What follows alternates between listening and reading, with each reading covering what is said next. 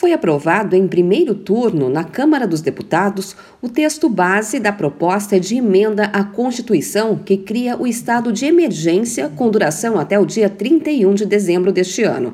A aprovação foi por causa dos altos preços dos combustíveis.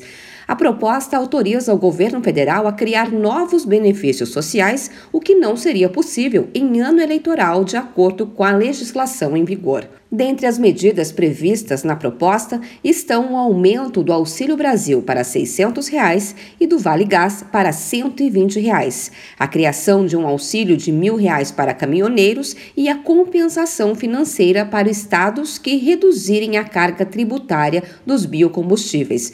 Porém, quando os deputados iam começar a analisar os destaques, que são propostas para mudar o texto, todo o sistema eletrônico da Câmara sofreu um apagão. O presidente da casa, o deputado Arthur Lira, decidiu então suspender a sessão.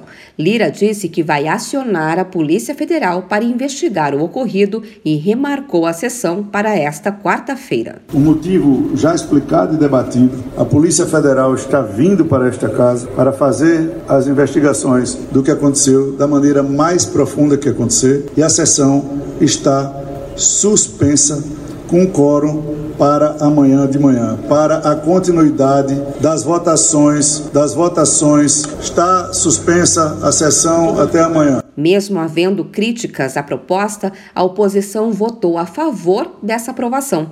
Ao todo, 394 deputados votaram favorável e apenas 14 contra, sendo que eram necessários pelo menos 308 votos. A PEC ainda precisa ser aprovada em segundo turno pela Câmara. O custo previsto dos benefícios proposto pelo governo é de 42 bilhões de reais aos cofres públicos. De São Paulo, Luciana Iuri.